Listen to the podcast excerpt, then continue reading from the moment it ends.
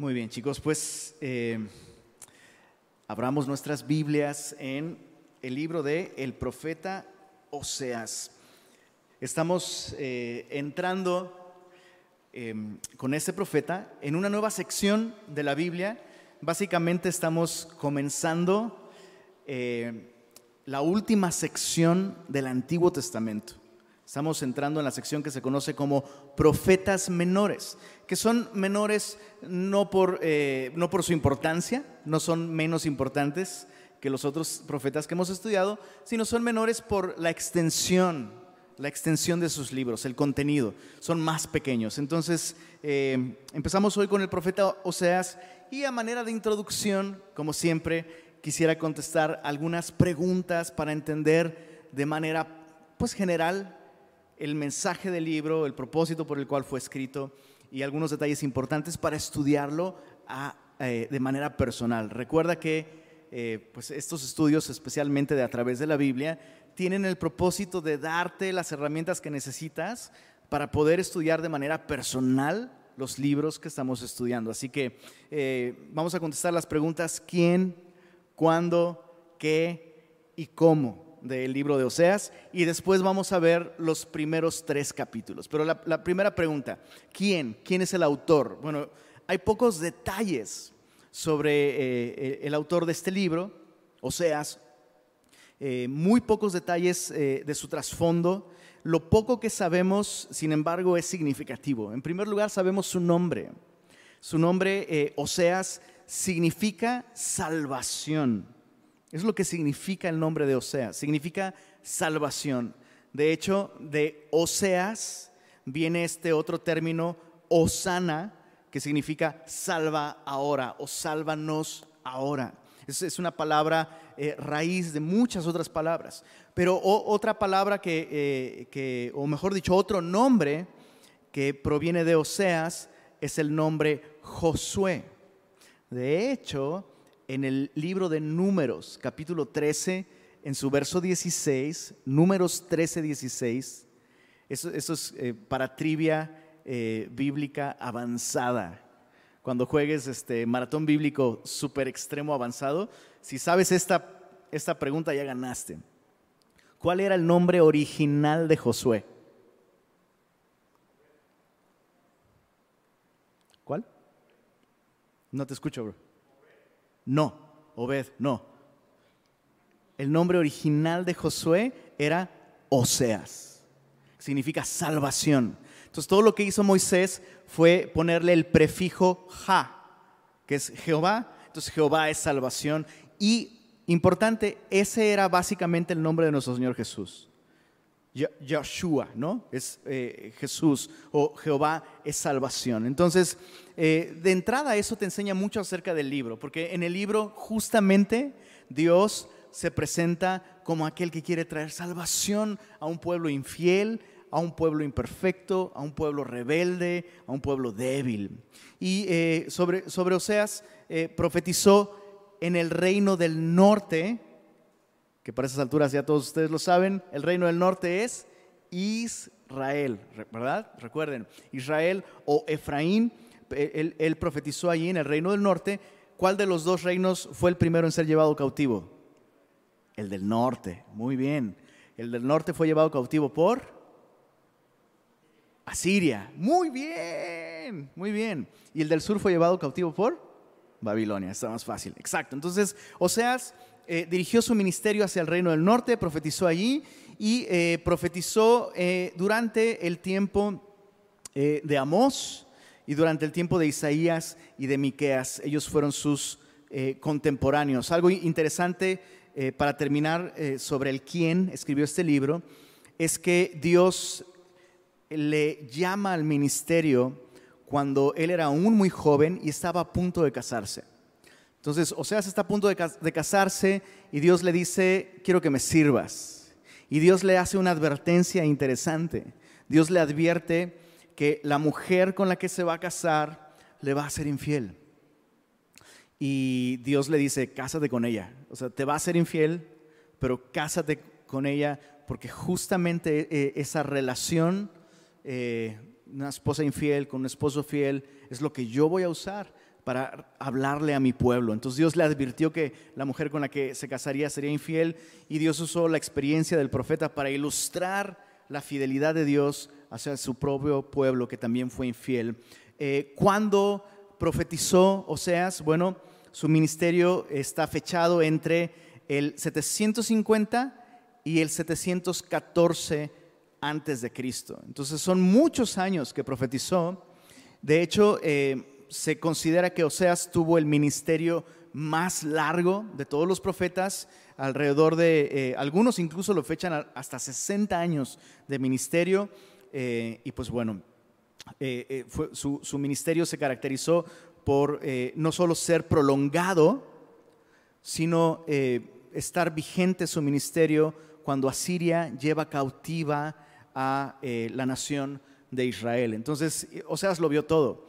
Oseas vio cómo Dios estuvo advirtiendo sobre los resultados de la infidelidad de Israel, estuvo, estuvo advirtiendo sobre el juicio venidero de serle infiel a Dios y le tocó ver cómo, cómo Asiria llegó y llevó cautivo a Israel. Eh, ahora contestamos, ya contestamos el quién, ya contestamos el cuándo, ahora contestemos el qué. ¿De qué trata este libro? ¿Cuál es el mensaje de este libro? Bueno, la relación de la nación de Israel con Dios eh, era una relación de pacto y de hecho en todo el Antiguo Testamento Dios usa el lenguaje marital, es decir, lenguaje de esposos, para referirse a la nación de Israel. Eh, podría decirse que así como la iglesia es la esposa de Cristo, la nación de Israel es la esposa de Jehová. Dios rescató a esta nación de Egipto y en el monte Sinaí se firmó, digámoslo así, el acta de matrimonio, los diez mandamientos, que eran este pacto. Básicamente era un pacto de fidelidad. La nación estuvo dispuesta, la nación estuvo, eh, eso, accedió a entrar en esta relación de pacto con Dios. Porque sí, Dios los había sacado de Egipto, pero Dios quería algo más, una relación mutua en la que Él fuera su Dios, ellos fueran su pueblo. Y a partir de entonces, cada vez que el pueblo de Dios faltó al pacto o rompió el pacto, Dios usaba el lenguaje de adulterio o fornicación espiritual o infidelidad eh, para referirse justamente, justamente a esto. Perdón, eh, chicos, allá. Entonces, eh, pues bueno, ahí está. el mensaje de este libro es un mensaje de fidelidad de la fidelidad de Dios, que insiste en amar a una nación que no es fiel.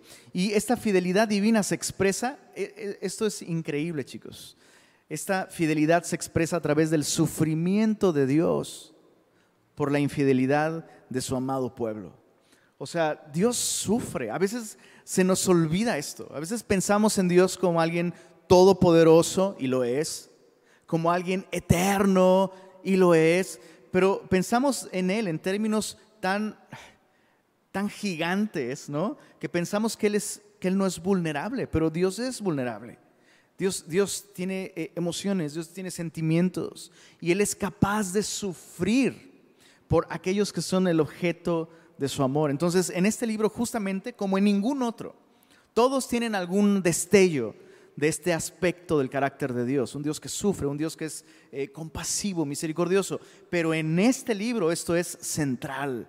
Vemos aquí a Dios con un corazón roto por su nación a la que ha amado tanto.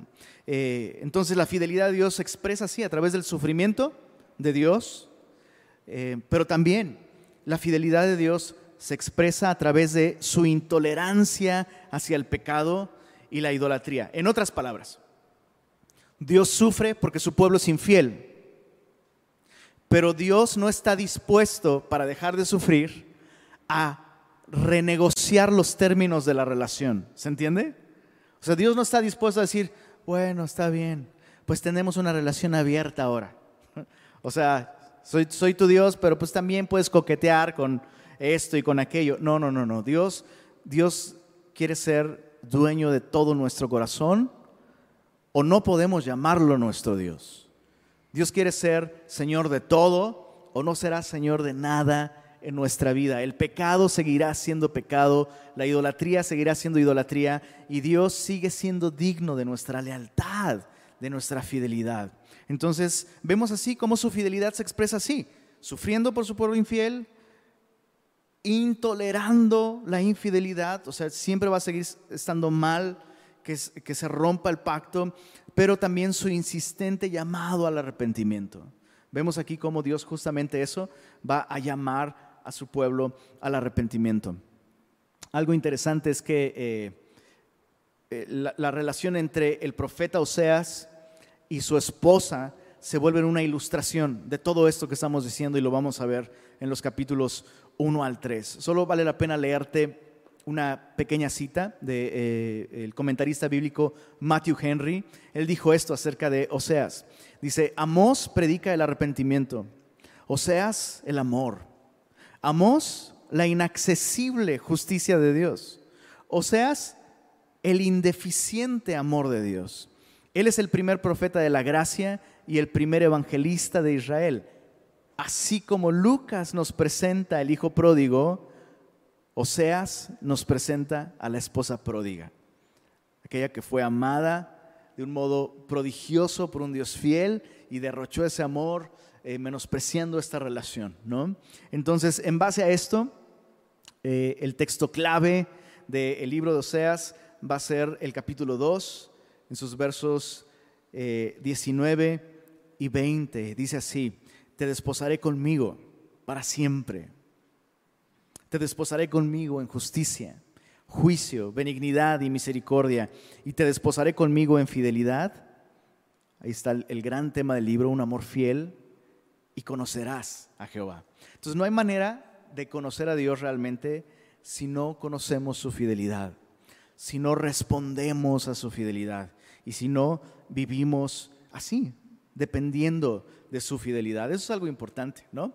Porque la nación de Israel no fue no fue fiel. Ojalá fuera cierto lo que dijo el Papa Juan Pablo II sobre México, ¿recuerdan? Sus palabras son históricas. México, siempre fiel, eso no existe.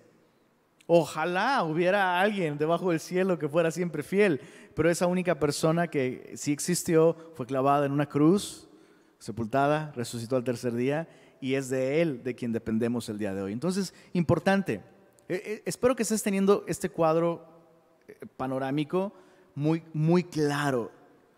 Nosotros vamos a fallar, pero Dios no está dispuesto a dejarnos en esa condición. Siempre va a eh, denunciar lo que está mal en nuestra vida, no para desecharnos, sino justamente para transformarnos, redimirnos, rescatarnos con su amor. Eso es, eso es parte del paquete. Bueno, eh, el cómo del libro o la aplicación, cómo lo aplico, cómo, cómo este mensaje tiene que ver conmigo. Te lo voy a decir así de, directo. Dios te sigue amando cuando tú eres infiel. Eso, eso, es lo más esencial de este mensaje, de este libro. En este libro es tan claro. Dios te sigue amando aun si tú fueras infiel. Recordando las palabras del apóstol Pablo, Pablo dijo, si le negáremos, Él también nos negará. Si fuésemos infieles, Él permanece fiel porque Él no puede negarse a sí mismo. Él ha prometido amarnos con amor eterno y eso es exactamente lo que tenemos en Él. Un amor que no cambia, que no se altera, que no se acaba, que no se erosiona, que, que no se agota, que no se cansa. Entonces Dios te sigue amando, aunque seas infiel, pero no puedes seguir disfrutando de su amor y no puedes volverte a su amor sin abandonar tu infidelidad. ¿Se entiende? No puedes disfrutar de ese amor. E-, ese amor sigue allí. Pero mientras tú no abandones tu idolatría, tu pecado, ¿no? O esa vida inconsistente, no vas a poder disfrutar de, de, ese amor y de esa fidelidad. Es la primera manera de aplicar ese mensaje. La segunda manera de aplicar ese mensaje es hacia afuera, porque eso tiene que ver de manera personal y creo que todos nos identificamos. Estoy seguro que una parte de ti descansó cuando me escuchaste decirte, Dios te sigue amando aunque eres infiel. Pero la segunda parte es más complicada. Nadie está fuera del alcance de la gracia de Dios. Y eso significa que si hemos recibido la gracia de un Dios fiel, podemos extender esa fidelidad. Y debemos extender esa fidelidad a nuestras relaciones. Dejando siempre, escucha esto, dejando siempre, dejando siempre la puerta abierta para ofrecer perdón. Y cuando sea posible, no siempre lo es, pero cuando sea posible, restauración también. Entonces, aquí no aplica la frase de, recuerdo hace algunos días, eh, fuimos a los tacos de la cima. ¿Los han probado? Son deliciosos. Y hay, un niño ahí que se llama Alex. Eh, los tacos de la cima que están sobre, cerca de, sobre Pedro Infante. Sí, sobre Pedro Infante. Por favor, si ves a Alex algún día, él vende empanaditas y todo. Y empezamos a platicar y el chavito nos abrió su corazón, su papá lo abandonó, la clásica historia del clásico hogar mexicano. El papá le, abandonó y, él va a la iglesia, y él ha escuchado. Entonces yo como, eh, pues como que lo invité, ¿no? A, bueno, necesitas perdonar a tu papá, tienes que perdonar a su papá. Y su respuesta me dejó helado. Me dijo, no soy Dios para perdonar a nadie. Me dejó helado porque es, un error, es, es una maña de viejos esta, ¿sabes? es una manera muy elegante de parecer espiritual, pero no hacer algo que tú y yo tenemos que hacer, porque Dios justamente nos manda a perdonar, así como Él nos ha perdonado. Pero fíjate, o sea, ahí alguien, alguien le metió esa idea, ¿no? Y, justamente le decía esto, pues mira qué interesante, es bueno que entiendas que no eres Dios, es muy bueno que entiendas que no eres Dios, justamente porque Dios nos llama a perdonar. Entonces tenemos que obedecerlo. Y nada más sus hermosos ojos claros, porque tiene ojitos como color miel, todos hermosos, así se abrieron. Como que le cayó el 20. Entonces, qué, importante es esto, ¿no? Vamos a tener una experiencia durante estos eh, siguientes 14 capítulos con un Dios de gracia. Y estas son las maneras de aplicar este mensaje. Dejando que su gracia y su fidelidad sostengan nuestra vida, pero se extienda a aquellos que nos han lastimado, que nos han fallado, que no han sido fieles con nosotros. Un pequeño bosquejo del libro de Oseas. Vamos a dividir este libro en dos grandes rebanadas. La primera es una sección personal, capítulos 1 al 3. Es la sección personal. Podríamos titularle a esta sección personal La esposa pródiga. Gomer, la esposa de Oseas, a quien Dios usó como una ilustración de la nación de Israel. Y en los capítulos 4 al 14 veremos una sección nacional y veremos a la nación pródiga, la nación de Israel. Em, tengo más subdivisiones, pero creo que mantenerlo sencillo va a ser bueno, ¿no? Personal, la esposa pródiga, capítulos 1 al 3, nacional, la nación pródiga, capítulos 4 al 14. Así que Vámonos al verso 1 del capítulo 1 de Oseas y dice así. Palabra de Jehová que vino a Oseas, hijo de Beeri, en días de Usías, Jotam, Acaz y Ezequías, reyes de Judá, y en días de Jeroboam, hijo de Joás, rey de Israel. Se nos da el, trasfondo y vemos que eh, es un periodo largo. De entrada, eh, el autor nos deja saber que el reino ya estaba dividido. Se mencionan cuatro reyes en el norte, lo cual es bastante, y se menciona a un rey, eh, perdóname, se, mencionan cuatro reyes en el sur, en Judá, y un rey en el norte. Y justamente ese rey, Jeroboam, fue Jeroboam II, que fue el rey que duró más años en el trono. Entonces, eh, esto nos deja ver que su ministerio de Oseas fue un ministerio largo, abarcó un gran periodo de tiempo. Verso 2. El principio de la palabra de Jehová por medio de Oseas. Dijo Jehová a Oseas, ve, tómate una mujer fornicaria e hijos de fornicación, porque la tierra fornica apartándose de Jehová. Vemos aquí esta advertencia divina. Hay como todo un debate Muchos dicen, no, Dios le dijo que se casara con una mujer que ya practicaba la prostitución. Eh, otros dicen, no, em, eso sería inmoral, que Dios le pidiera algo así. Dios simplemente le está llamando a casarse con una mujer que Dios sabía que sería infiel en el futuro. sean cual sean las posturas que pudiéramos adoptar, lo que está claro aquí es que Dios sí sabía lo que iba a suceder, ¿no?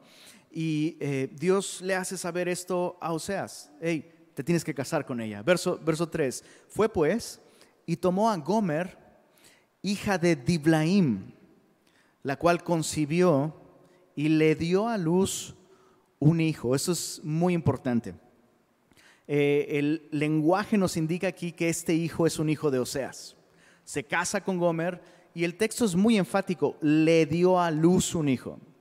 Y le dijo Jehová, ponle por nombre Jezreel, porque de aquí a poco yo castigaré a la casa de Jehú por causa de la sangre de Jezreel y haré cesar el reino de la casa de Israel, y en aquel día quebraré yo el arco de Israel en el valle de Jezreel. Algunas cosas que necesitamos para entender qué está pasando aquí. Jezreel era un lugar, un lugar con mucha importancia histórica. Se menciona aquí que eh, Dios le pide que le ponga Jezreel a su primer hijo. Dice aquí, porque de aquí a poco castigaré a la casa de Jehú por causa de la sangre de Jezreel. Puedes encontrar el trasfondo de esto en Segundo de Reyes, eh, en el capítulo, capítulo 10, pero es, es un lugar importante, en primer lugar porque es un lugar estratégico para defender, para pelear, para luchar, y de hecho muchas batallas sucedieron en el valle de Jezreel. Otro nombre con el que se conoce al valle de Jezreel, y este te va a sonar, espero que te suene, es el valle de Megiddo es el mismo lugar. Y tú y yo sabemos que Megiddo no es otra cosa que Armegido o Armagedón. Es justamente el lugar donde se va a llevar a cabo la última batalla de la historia. Entonces, este es un lugar importante que la gente identificaría muy bien.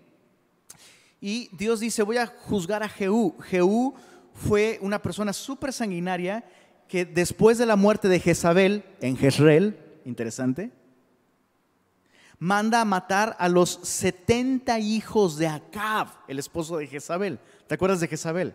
La, la Yoko Ono del Antiguo Testamento. Dividió el reino. Nada, es cierto. Pero, pero una mujer terrible, terrible, tú, tú y yo lo sabemos. Indujo al pueblo de Israel a idolatría inmoral de un modo como nunca antes se había visto. Y Dios juzgó a, a Jezabel y Jezabel murió, pero entonces Jehú lo que hizo fue incitar a la gente para dar un golpe de Estado, prácticamente, y mató a los 70 descendientes de Acab y apiló sus cabezas justamente ahí en Jezreel. Entonces, eh, bueno, Dios está diciendo, voy a traer juicio sobre eso, pero el juicio no solamente es sobre Jehú, sino sobre todo el reino de Israel. Dice en el verso, verso, verso 4, dice, y haré cesar el reino de la casa de Israel, y en aquel día quebraré yo el arco de Israel en el valle de Jezreel. Justamente lo que sucedió con la invasión de Asiria. Israel cae ante el poder militar de Asiria y literalmente terminó el reino de Israel. O sea, a partir de entonces la nación de Israel eh, refiriéndonos específicamente al reino del norte, ha estado dispersa y nunca se ha eh, vuelto a unificar y a ocupar la tierra prometida. Eh, vemos en Jerusalén habitando a judíos el día de hoy y como nación la Israel, perdón, como nación Israel tiene nuevamente un reconocimiento legal ante todo el mundo, pero la nación como tal están dispersos. Están dispersos. Ahora eso es interesante porque Jezreel no solamente es un lugar, Jezreel también significa dispersar. Y puede tener dos connotaciones. Puede tener una connotación negativa, cuando Dios dispersa algo, ¿no? En este caso la nación. Llegó el fin de la nación, Dios la dispersó. Pero también es eh, el mismo término que se ocupa para referirse a la acción de dispersar semilla, con lo cual hay esperanza porque va a haber fruto. Dios está usando este término en esos dos sentidos. Entonces el hijo de Oseas viene a ser una representación de lo que Dios va a hacer. Dios va a dispersar a la nación, pero hay esperanza.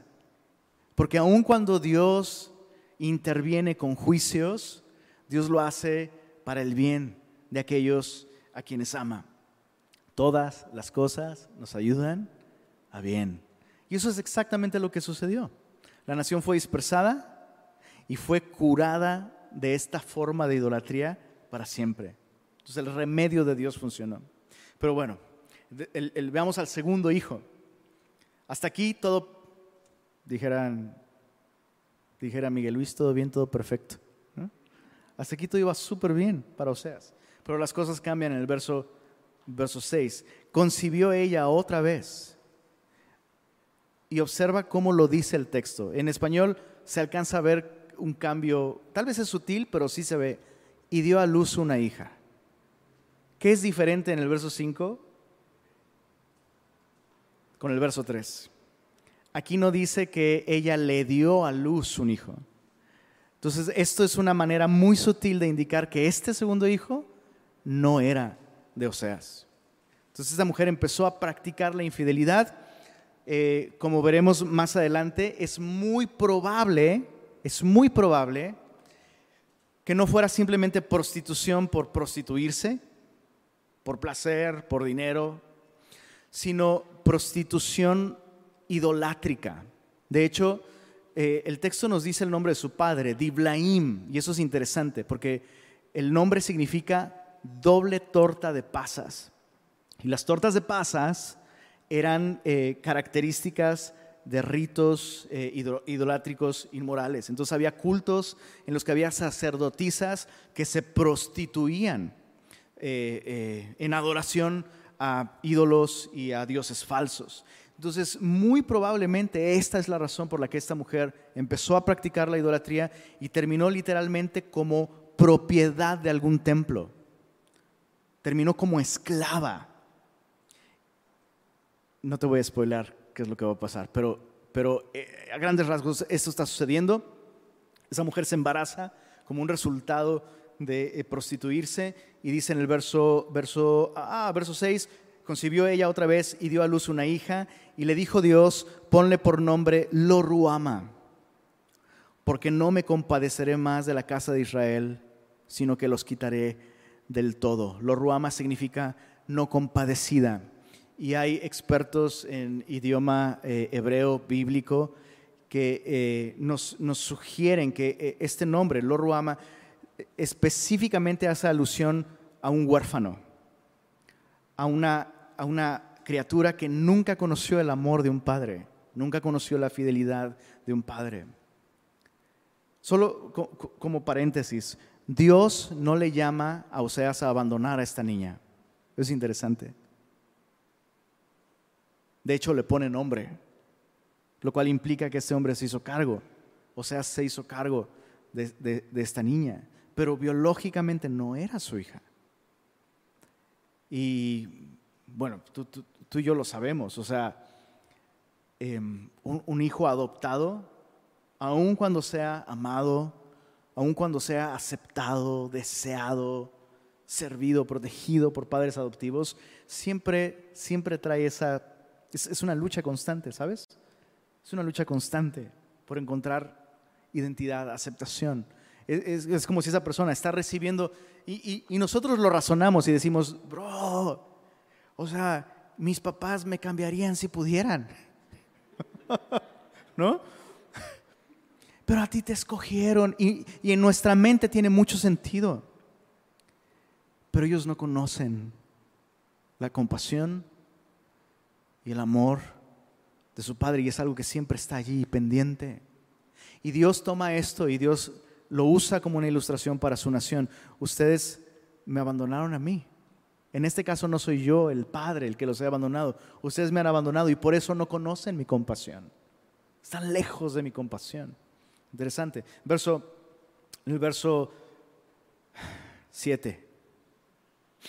Dice, más de la casa de Judá tendré misericordia y los salvaré por Jehová su Dios y no los salvaré con arco, ni con espada, ni con batalla, ni con caballos, ni jinetes. Entonces Dios anuncia el reino del norte no ha, conocido mi compasión, ¿no? Nunca quisieron conocer mi compasión, los abandonaré entonces. Pero el reino de Judá en el sur, a ellos todavía les voy a mostrar mi misericordia. Y es exactamente lo que pasó. Los primeros en ser llevados cautivos, el reino del norte, y mucho después el reino del sur por Babilonia. Dice el verso, verso 8, después de haber destetado a Loruama, alrededor de dos, entre dos y tres años, el día de hoy los destetan, bueno, es otro tema. Pero después de haber destetado a Loruama, concibió a Dios y dio a luz un hijo. Y una vez más, el, el lenguaje nos deja ver que no es hijo de Oseas tampoco. Y dijo Dios, ponle por nombre, y observa esto, lo ami, que significa no mi pueblo, porque vosotros no sois mi pueblo, y escucha esto, ni yo seré vuestro Dios. Chicos, eso es algo importante que tenemos que tener muy claro. Número uno, o sea, la está pasando súper mal. O sea, te imaginas, oye, ¿cómo se llama tu, tu hija? Dispersión. ¿Por qué le pusiste así? Ah, qué bonito, por sembrar. No, Dios va a dispersar a la nación. Ay, qué incómodo. Pues, ¿qué hicimos? Y si nosotros somos la onda del planeta, somos este, el pueblo escogido de Dios, ¿cómo puedes hablar así? Y, ay, mi tu otro hijo, ¿cómo se llama? No compadecida. Porque toda la nación se ha apartado de la compasión de nuestro Padre Celestial, ¿no? Ay, un cambio de tema. ¿Y la tercera cómo se llama? No mi pueblo. Y, y aparte los ves y no se parecen a Oseas, ¿no?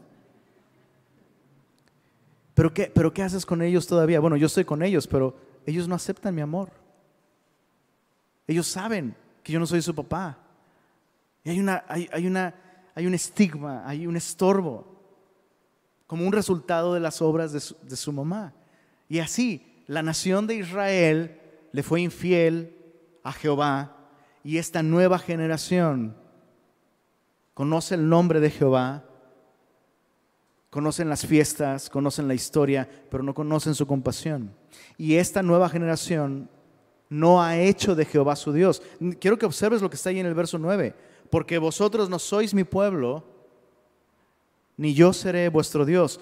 ¿Qué es lo que está pasando aquí? Dios está respondiendo a la decisión de su pueblo.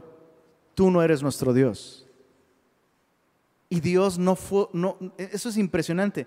Dios no fuerza, ¿se dice fuerza o fuerza? ¿No fuerza? Zona como italiano, no, no fuerza. Bueno, Dios no, Dios no forza a nadie. Eso es increíble. Dios no te va a obligar a que lo ames. Dios no te va a obligar a que dependas de Él, a que confíes en Él, a que recibas su amor, su gracia, su perdón, su salvación. Dios no te va a obligar. Y chicos, eso es importante porque eso significa que nosotros sí tenemos una decisión que tomar. Sí tenemos una decisión que tomar. Y yo te suplico, te suplico que tomes esta decisión.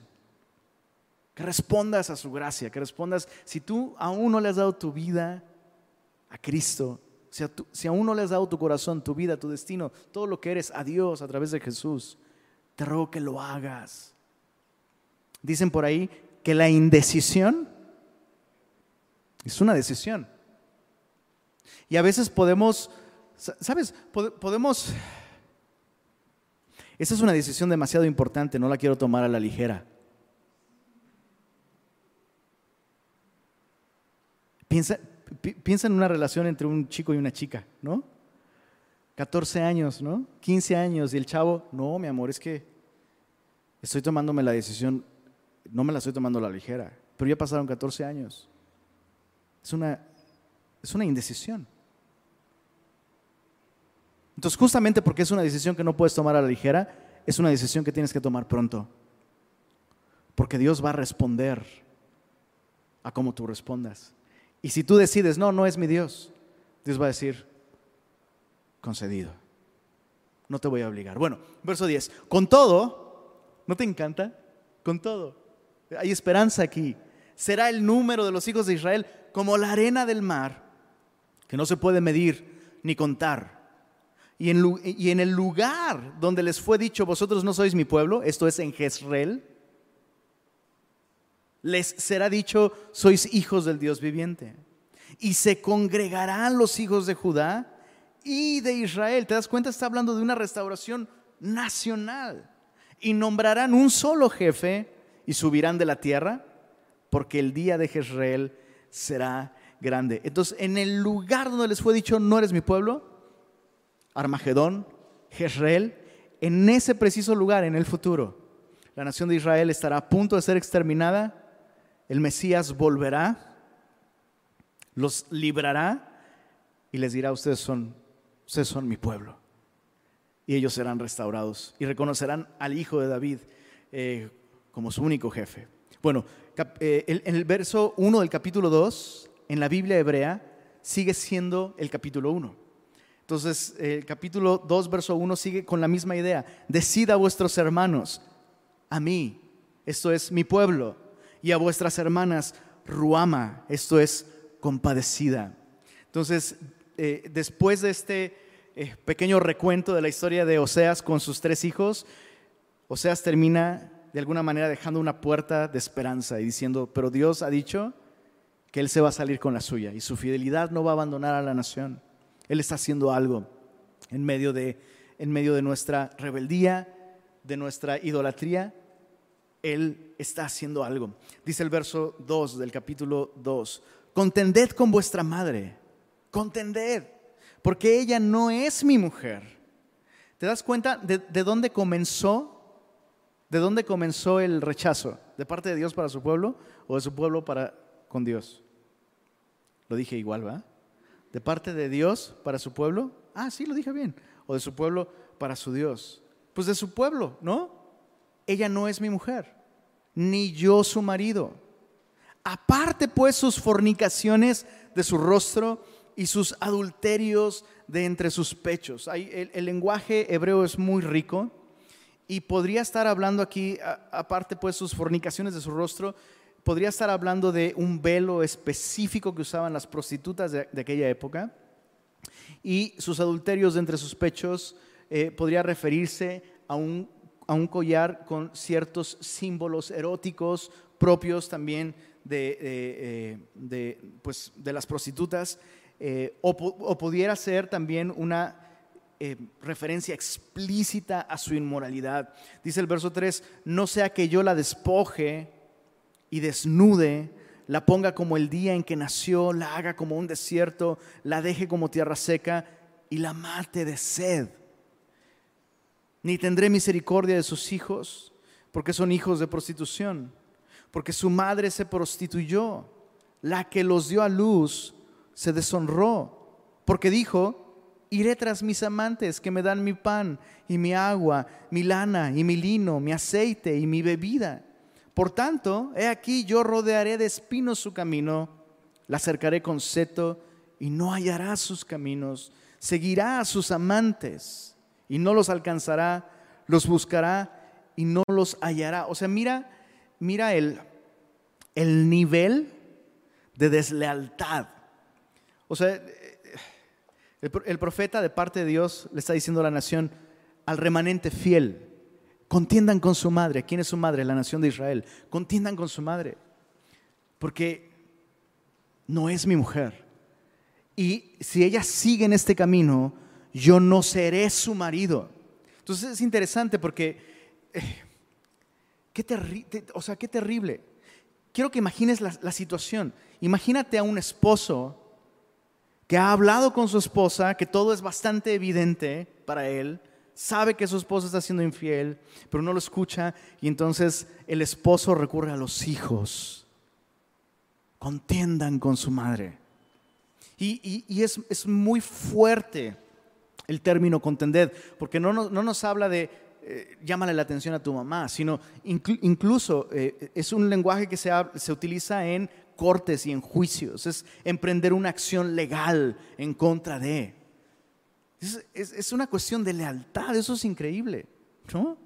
Es increíble. Dios llama a su pueblo a ponerse de su lado, no del lado de la nación infiel, y a denunciar.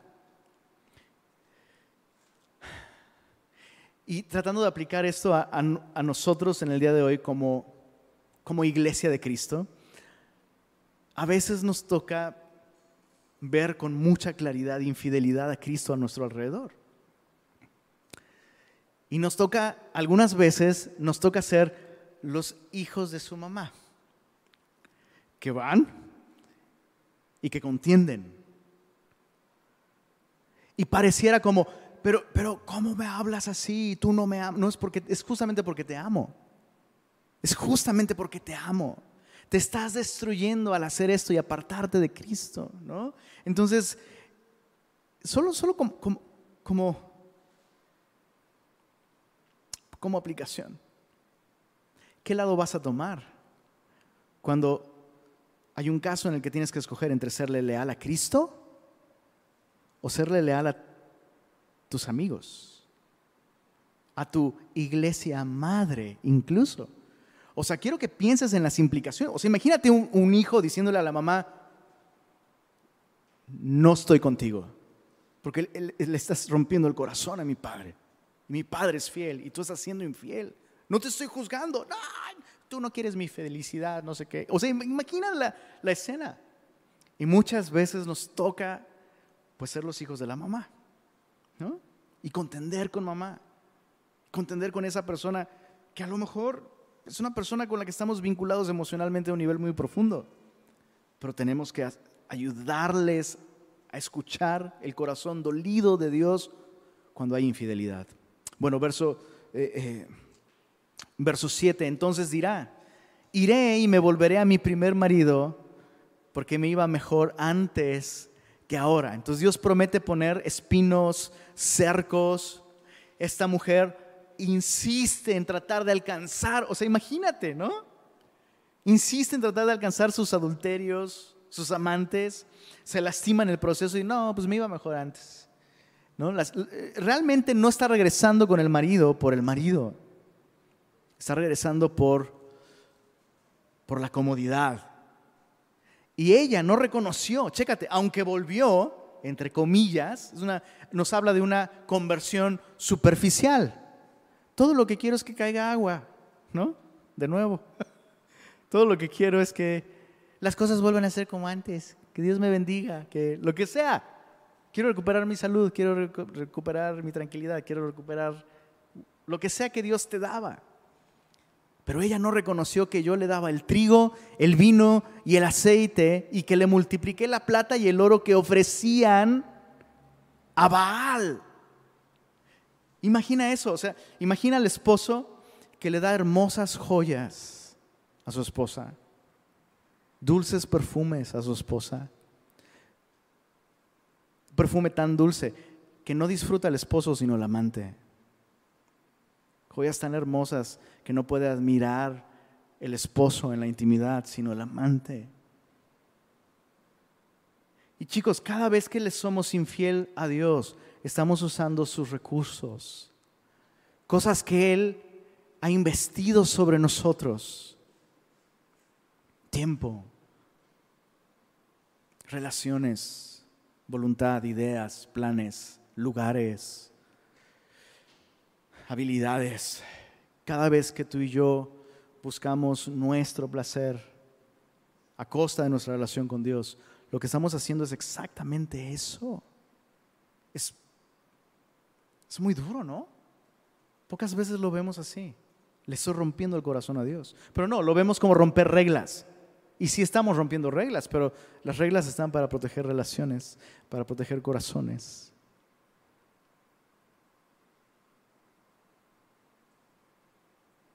Por tanto, verso 9, yo volveré y tomaré mi trigo a su tiempo. Entonces Dios empieza, primero Dios pone obstáculos, esta mujer se incomoda, nada, está más complicado, entonces voy a volver. Pero no vuelve por él, sino por lo que él le da. Y entonces Dios deja de darle cosas. Volveré y tomaré mi trigo a su tiempo y mi vino a su sazón, y quitaré mi lana y mi lino que había dado para cubrir su desnudez. Y ahora descubriré yo su locura delante de los ojos de sus amantes, y nadie la librará de mi mano. Es decir, Dios va a despojar todas las bendiciones, todos los recursos, toda la seguridad, Dios va a quitarle absolutamente todo de las manos y nadie va a poder impedirlo. Haré cesar todo su gozo, sus fiestas, sus nuevas lunas, sus días de reposo y todas sus festividades. O sea, eh, eh, esta fachada de supuesta conversión, bueno, bueno, pues ya la cosa está poniendo difícil, está bien, ya, ¿qué quieres? Te voy a adorar. ¿Quieres sacrificios? ¿Quieres que haga mi devocional? Lo hago. ¿Quieres que marque mi Biblia con colores? Lo voy a hacer. Memorizar versículos? Lo hago. Este? Lo hago. Pero déjame salirme con la mía. Déjame alcanzar el deseo de mi corazón. Y Dios dice, es que es justo eso lo que quiero. Yo, yo quiero ser el deseo de tu corazón. Entonces, chécate, Dios les quita la posibilidad de seguir practicando esta religión, religión falsa. Les quita, eh, eh, eh, les quita estos cosméticos espirituales. Y yo no, no puedo evitar pensar que Dios hizo mucho de esto durante estos dos años de pandemia, chicos. A muchos Dios nos quitó el maquillaje. Y cuando ya no podías hacer nada, ¿no? Para tapar lo que realmente deseas, lo que realmente piensas, lo que realmente eres. Porque ya no puedes ir a la iglesia, porque ya no puedes lo que sea.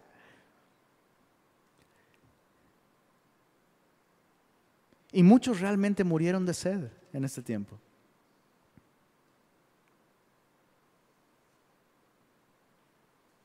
O sea, es, como, es como la esposa infiel que ya está siendo descaradamente infiel, pero quiere los beneficios de seguir viviendo en la casa de su esposo y politemente le saluda todos los días. Buenos días, mi amor, delante de los niños, delante de todos.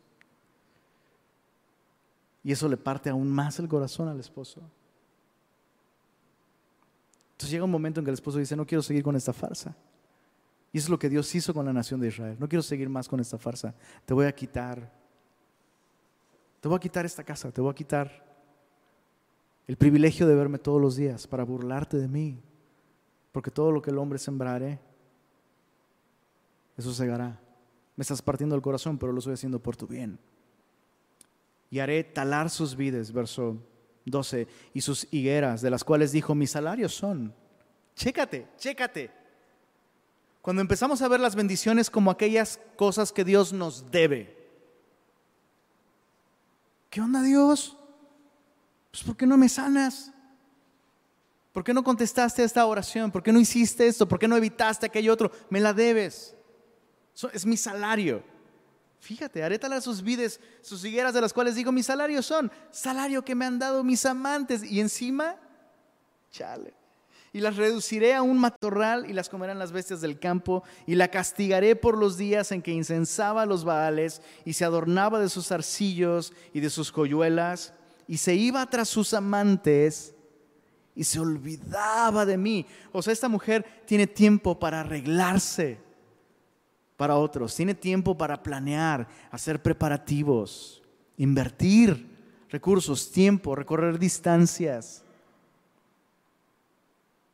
pero no tiene tiempo para Dios.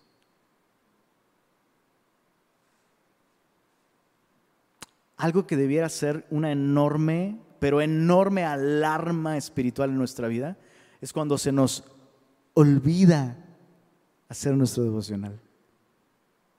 Ay, se me olvidó. Uh. Recuerda que no estás olvidando una actividad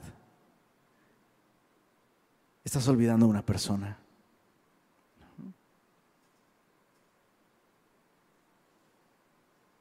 Puede ser una señal de que algo más está ocupando tu corazón. Y hay que tener cuidado con eso.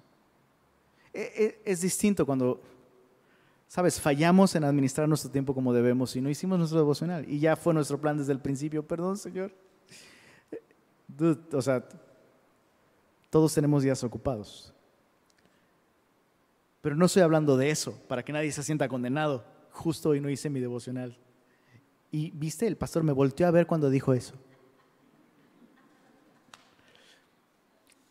Pero no estoy hablando de eso, ¿entiendes? Estoy hablando cuando lo olvidaste.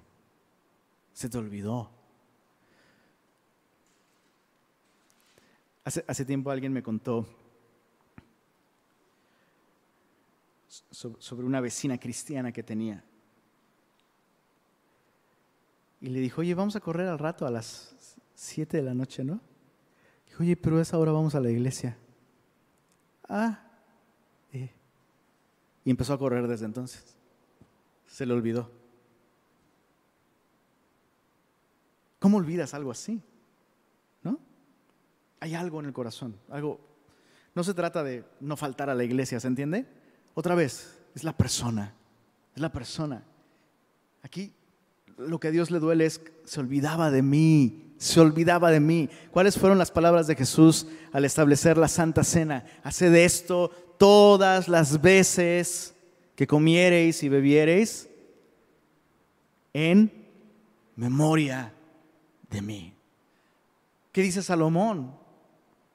en, nombre de Dios a los jóvenes, acuérdate de tu Creador en los días de tu juventud. Tendemos a olvidarnos de aquel que nos ama. Es infidelidad. Chicos, no es una cuestión de, no, es que soy bien distraído. Es infidelidad en el corazón. Bueno, verso, ah, verso 14. Pero, he aquí que yo la atraeré y la llevaré al desierto. Y hablaré a su corazón. Y le daré sus viñas desde allí y el valle de Acor por puerta de esperanza. Y allí cantará, como en los tiempos de su juventud y como en el día de su subida de la tierra de Egipto. En aquel día, dice Jehová, me llamarás Ishi, que significa mi esposo, y nunca más me llamarás Baali, esto es, mi Señor, porque quitaré de su boca los nombres de los Baales y nunca más se mencionarán sus nombres. Eh, el, pero del verso 14 es tan el estilo de Dios, ¿no? Fuiste infiel, te olvidaste de mí, intenté impedirte que fueras tras tus amantes, regresaste por conveniencia, pero la infidelidad seguía a un nivel cínico. Entonces decidí eso, decidí dejarte salir con la tuya. Entonces dejé de ser, de tratarte como mi esposa porque dejaste de tratarme como esposo, ¿no?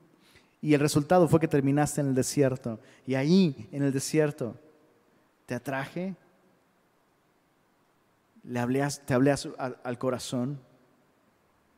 Y, sabes, esto, esto es increíble, lo que sucede en los desiertos, ¿no? O sea, qué horror tener que aprender en el desierto, pero si esa es la única manera en la que vamos a aprender, Dios está dispuesto a llevarnos al desierto. Ahora no es agradable estar en el desierto. Obviamente no es agradable, pero, pero quiero que, que piensen esto. Es, es mejor estar en el desierto con Dios. Es mejor estar en el desierto con Dios que en un palacio lleno de comodidades sin Él. Es mejor el desierto con Dios. Ahora, interesante que Dios dice aquí, les daré sus viñas desde ahí y el valle de Acor por puerta de esperanza. Eh, eh, Acor fue el lugar donde Acán, en tiempos de Josué, Acán robó un manto babilónico, un anatema, robó ídolos en contra del mandato de Dios. Y entonces Josué lo llama a dar razón de su pecado. Dios inicia un proceso para investigar quién, quién hizo esto. Hay algo que les está impidiendo disfrutar de mi amor. Traen un ídolo ahí entre ustedes. Acabamos de firmar el pacto matrimonial en, el Sinaí y ya traen un ídolo. Y entonces Dios hace todo un proceso, Dios usa a Josué. Los, imagínate, imagina que tú eres el que robó ese manto babilónico y esos ídolos y todo ese rollo. Y Dios empieza a llamarlos por tribu y dice, esta tribu no, esta tribu no, esta tribu no, son doce. Y, y justo la tuya, tú que robaste, es esta tribu. Y los empieza a llamar por familias, ¿no? Familia Álvarez, familia Baena, familia Cedillo, familia así, nombre alfabético, ¿no? Y escogen la familia a la que tú perteneces. Y luego empieza a llamar a los patriarcas. Y, este, este hombre mantuvo todo el tiempo su pecado hasta que Dios diga, eres tú. Así ya Josué dice, glorifica a Dios y di, di lo que hiciste. Sí, la verdad se agarró un manto babilónico, se veía súper bueno y no sé qué. Y el resultado fue terrible. O sea, tanto él como toda su familia fueron tragados por la tierra, pero entonces la nación pudo seguir avanzando. Y es, de alguna manera lo que sucede aquí en el desierto. En, los desiertos sucede esto. En los, en los desiertos Dios nos llama a sacar a la luz nuestros ídolos. Y no tenemos otra cosa de que aferrarnos si no es de Él. ¿Estás de acuerdo? Entonces Dios hace esto y dice en el verso 18, en aquel tiempo, Dios sigue hablando de, este, de esta futura restauración, en aquel tiempo haré para ti pacto con las bestias del campo, con las aves del cielo, con las serpientes de la tierra, y quitaré de la tierra arco y espada y guerra, y te haré dormir segura. Te desposaré conmigo para siempre, te desposaré conmigo en justicia, juicio, benignidad y misericordia. O sea, Dios no quiere restaurar la relación a como era antes, Dios les va a dar una nueva relación en justicia, en fidelidad. Te desposaré conmigo en fidelidad y conocerás a Jehová. En aquel tiempo responderé, dice Jehová.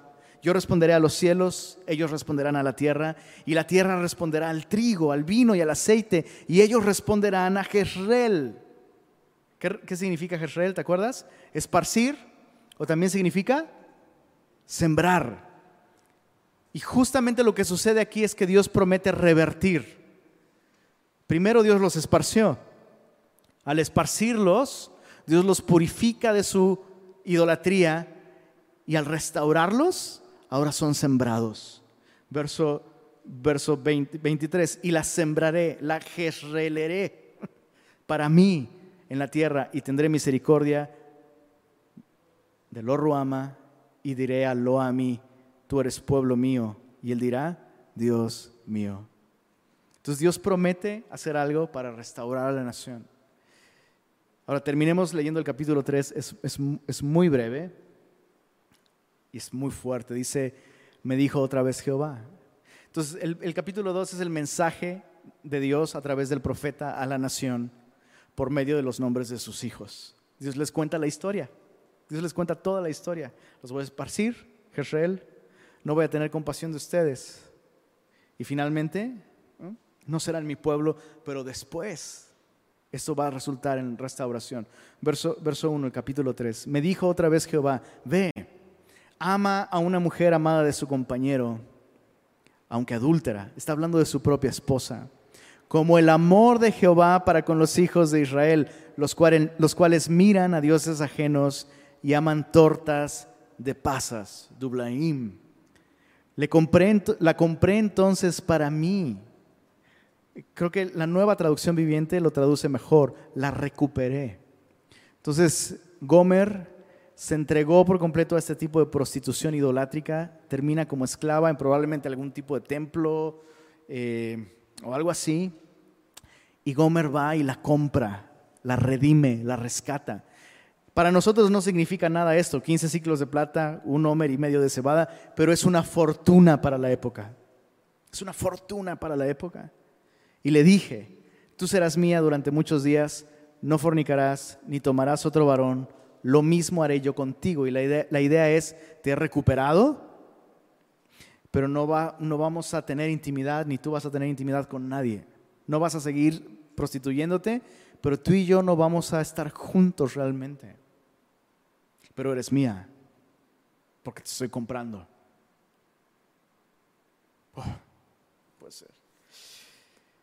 Porque por muchos días, verso 4, estarán los hijos de Israel sin rey, sin príncipe, sin sacrificio, sin estatua, sin efod, sin terafines.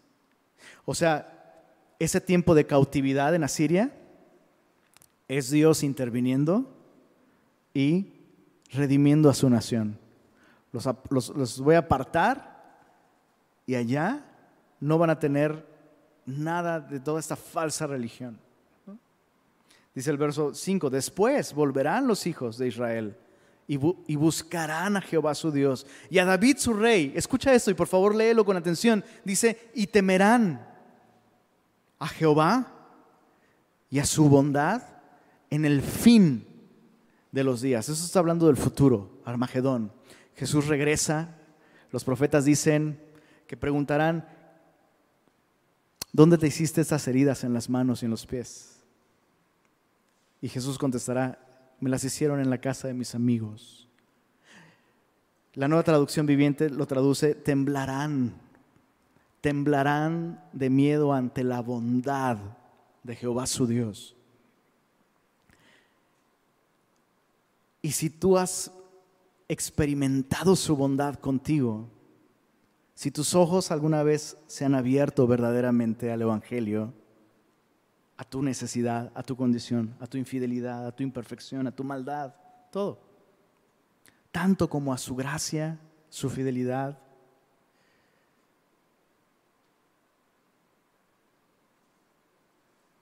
has temblado ante su amor. Es, como este... Hay un fragmento de un libro que escribió C.S. Lewis, donde el personaje se encuentra básicamente con un ser angelical. Es una persona que viaja, viajó a otros mundos y ha conocido formas de vida que en principio parecen como terribles y espantosas, pero, pero entonces se topa con un tipo de vida que es realmente más bien es, un ser angelical. Entonces hay un gran contraste, ¿no? Con estos seres que son extraños y de apariencia como incómoda, ¿no? Con un ser que es luz, ¿no? Y que, es, un espíritu bondadoso. Y este hombre hace esta reflexión eh, en, en esta historia. Dice,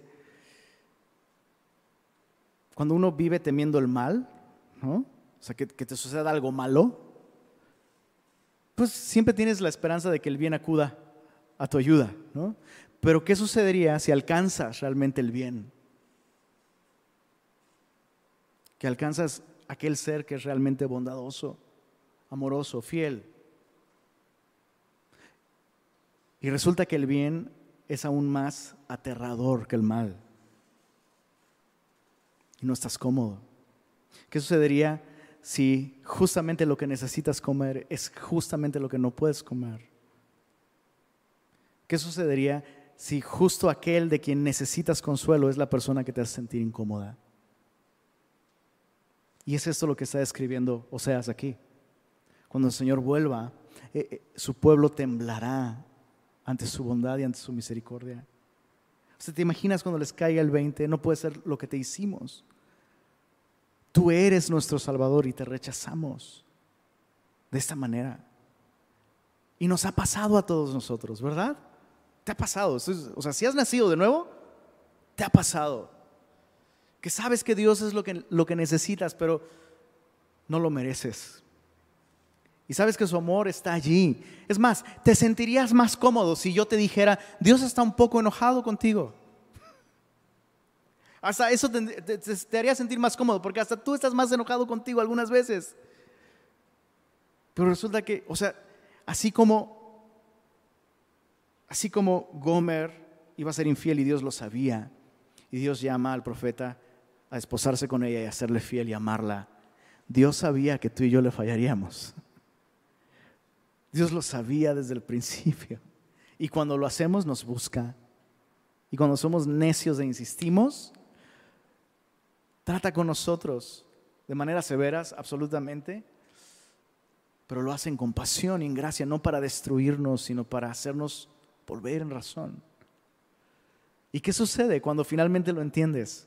Cuando finalmente pasa la locura de pensar que podemos vivir una vida sin Él y regresamos. Y la puerta está abierta y la mesa está servida y sus ojos te miran con amor.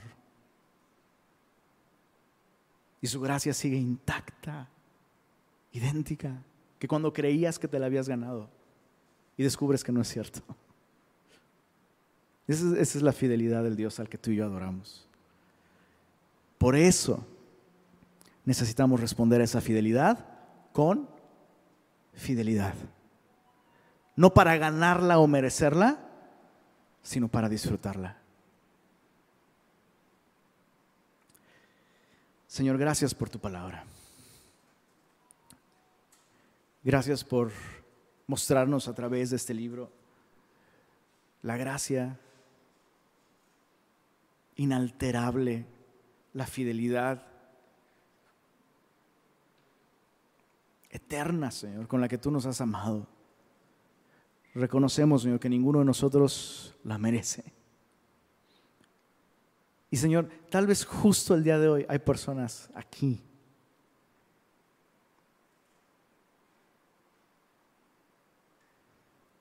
que han pensado que tú no les amarás más, que tú no volverás a perdonarles, que tú no volverás a recibirles.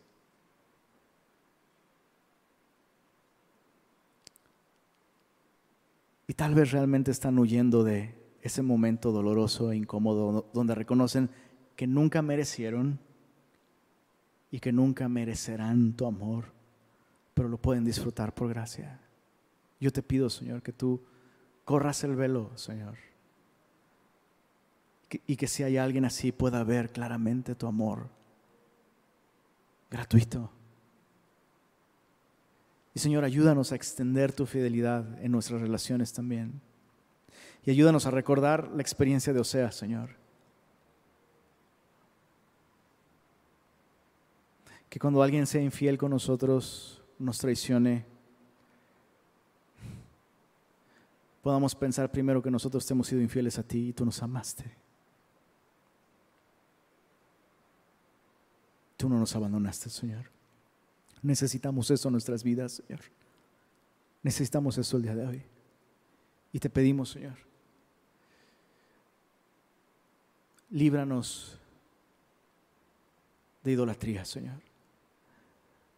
Obra en nuestro corazón y limpia Quita de ahí, Señor, cualquier afecto, cualquier deseo, cualquier anhelo que no seas tú, Señor. Deseamos vivir enteramente para ti, porque tú te entregaste por completo para hacernos tuyos. Y es lo que deseamos, Señor. Gracias, Señor, por tu palabra. Gracias por tu fidelidad, Señor.